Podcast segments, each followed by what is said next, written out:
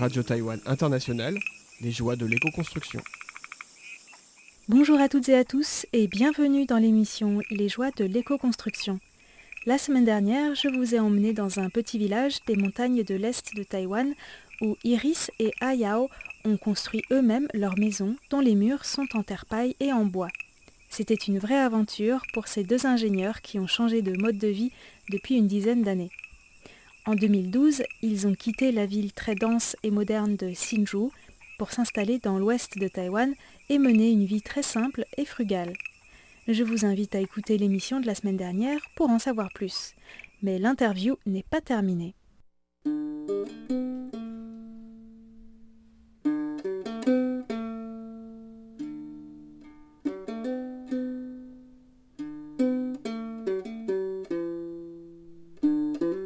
D'abord, revenons sur la transition d'Iris et Ayao.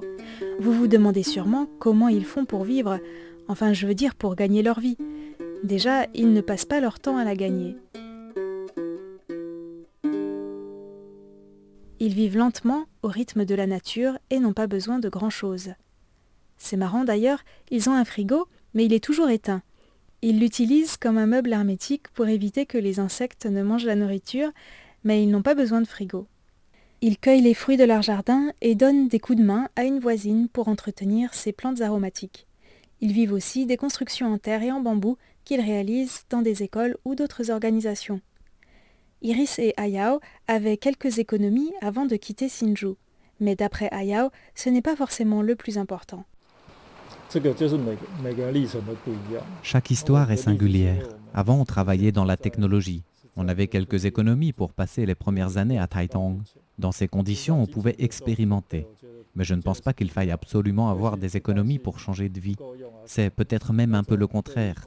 J'ai remarqué que quand on a des économies, ce qui était notre cas, on devient préoccupé et anxieux que ces économies ne suffisent pas. Quel que soit le niveau d'économie, on a tendance à avoir peur que cela ne suffise pas. En fait, le nœud du problème, c'est de comprendre ce qui se cache derrière cette peur que les économies ne suffisent pas. Ça demande un peu de temps et c'est une période pas toujours facile. Mais regarder sa peur en face, c'est la seule manière de la dépasser et de faire ce qu'on veut vraiment dans la vie. Sinon, malgré toutes les économies du monde, on n'arrive pas à le faire. Mais c'est très personnel, chacun a son propre chemin.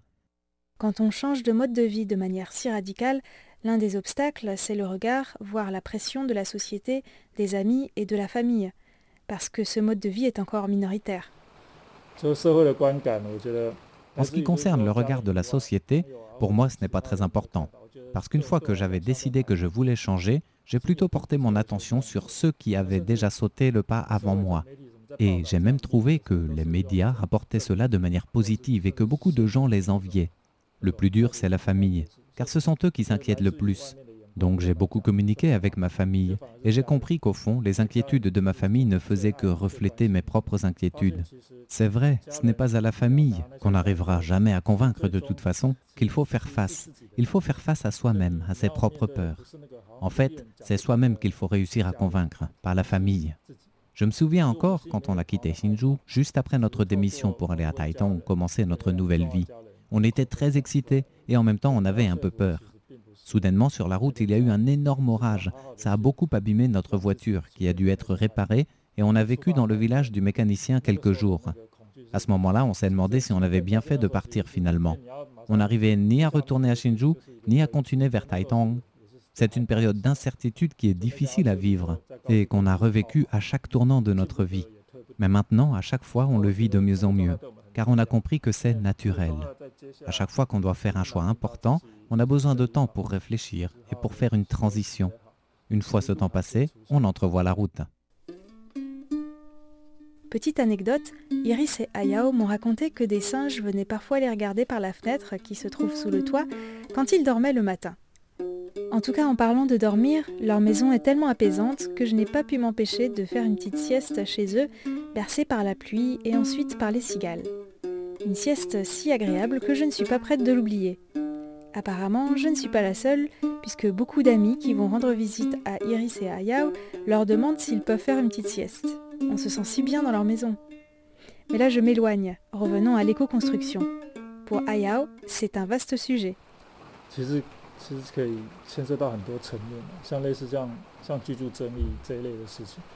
L'autoconstruction touche à beaucoup de dimensions, dont le droit au logement. Certaines personnes ont peu d'argent ou n'ont pas envie de s'endetter et de devoir rembourser toute leur vie. En revanche, ils ont du temps, de l'énergie et de la volonté.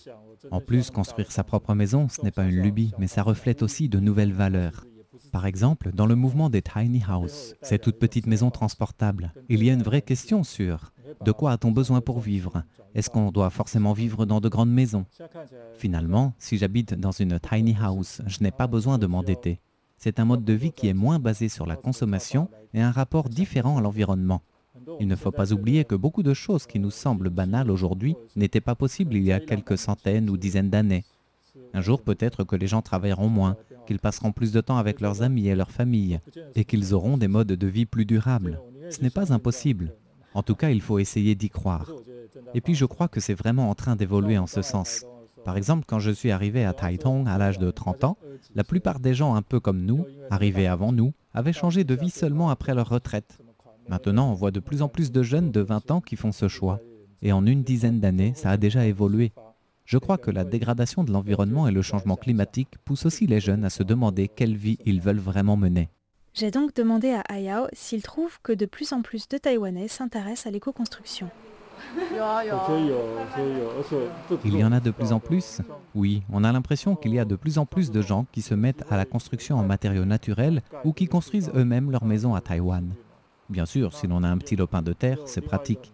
Mais je crois qu'il y a aussi un autre domaine dans lequel on utilise de plus en plus de matériaux naturels. C'est en design intérieur dans les villes, notamment les enduits terre. C'est important car tout le monde ne peut pas aller habiter à la campagne. Il restera toujours plein de monde en ville. C'est aussi important de trouver une manière d'utiliser les matériaux naturels dans l'architecture en ville. Nous avons encore discuté de nombreux sujets et notamment de la beauté de l'architecture vernaculaire qui n'a rien à voir avec certains bâtiments dits durables aujourd'hui. Bien entendu, il y a des constructions bioclimatiques contemporaines qui sont magnifiques, notamment dans les pays au climat tropical, mais je dois avouer que j'ai pu constater dans mon village natal en Alsace que les maisons passives, qui consomment très peu d'électricité et qui se construisent dans les nouveaux lotissements, se réduisent souvent à un bloc rectangulaire sans originalité esthétique. Ça tranche avec le style vernaculaire local des maisons à colombage. Ayao a aussi réfléchi à cette question.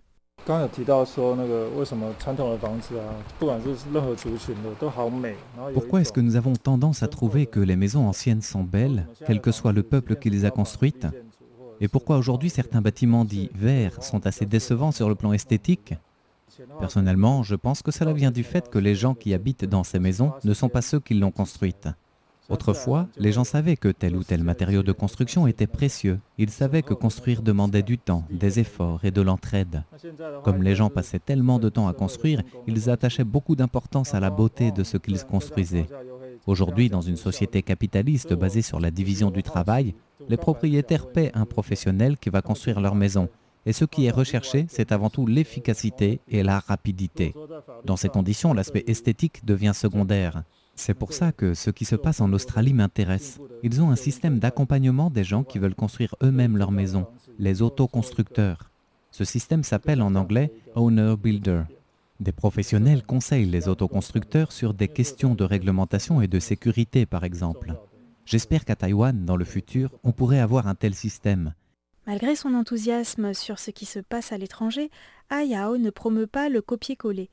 Iris et lui ont d'ailleurs une réflexion très intéressante sur l'opportunité de construire de telle manière ou d'une autre.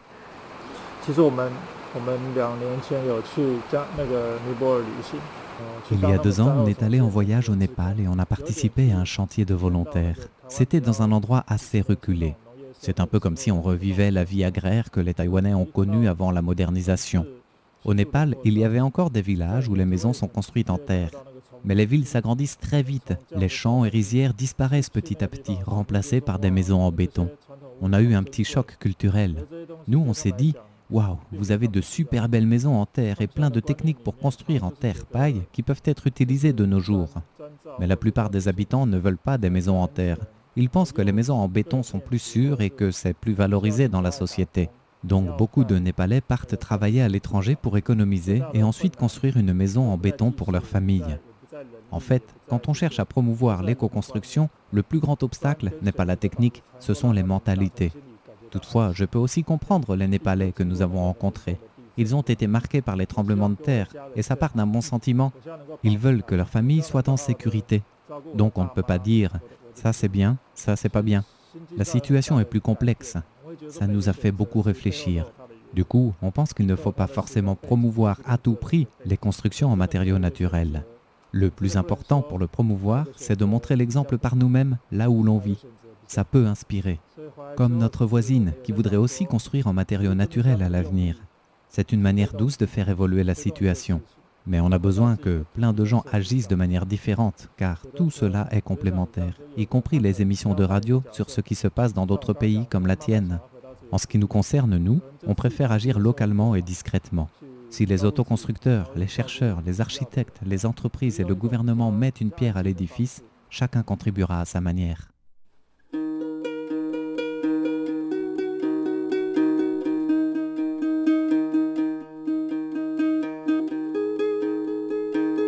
Au départ, je voulais sauver le monde et changer la société.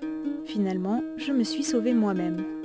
C'est sur ces propos d'Ayao, cités dans un article que vous trouverez sur le site de cette émission, que je clôt cet épisode.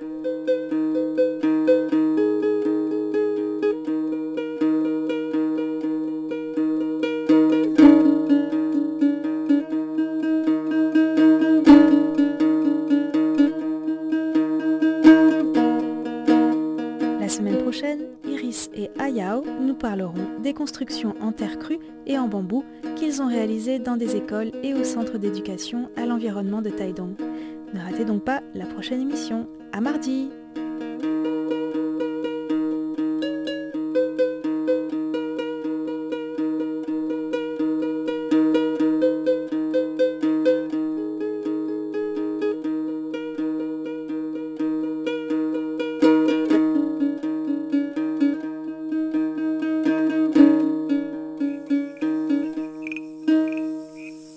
Taïwan International, les joies de l'éco-construction.